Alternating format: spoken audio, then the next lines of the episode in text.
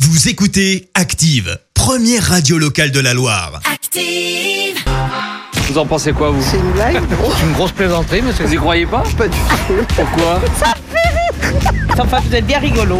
La question de Stro. Chaque matin, dans le système d'actifs, Vincent vous pose une question dans les rues de la Loire. Il part à votre rencontre et vous demande ce que vous en pensez. Il est 8h51. Voici la question de Stro de ce jeudi 3 septembre. L'humanité a un ennemi commun, le coronavirus. S'il y a un avant et un après, il y a aussi eu euh, plein de choses positives hein, pendant le, le confinement. Comme, euh, je ne sais pas si vous avez remarqué, euh, mais les rues étaient beaucoup plus calmes pendant le, le confinement. Imaginez que pour retrouver un peu de calme, on reconfine tout le monde tous les ans au mois de mars. Ah non. Je vous cache pas que les avis sont mitigés. Euh, ce monsieur, par exemple, il est clairement pas pour. D'être confiné tous les ans au mois de mars.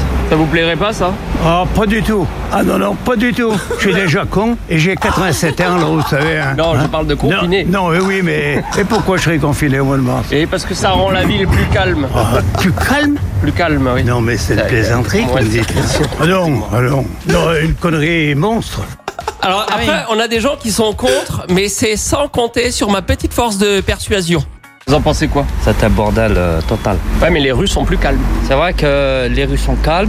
Il y a moins de, on va dire, c'est vrai que point de vue euh, délinquance, des choses comme ça, c'est vrai que c'est- c'est c'est bien, c'est vrai. Ce serait pas une mauvaise idée, alors. Ouais, mais le confinement en ville, c'est pas la, c'est pas la joie. Un village, franchement, c'est mieux. Et là, si c'est tous les ans, mais à la campagne.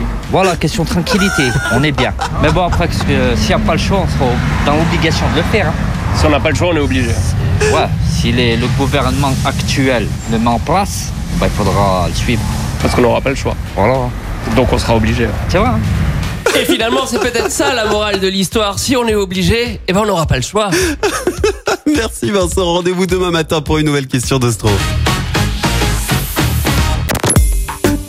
Écoutez Active en HD sur votre smartphone, dans la Loire, la Haute-Loire et partout en France, sur activeradio.com.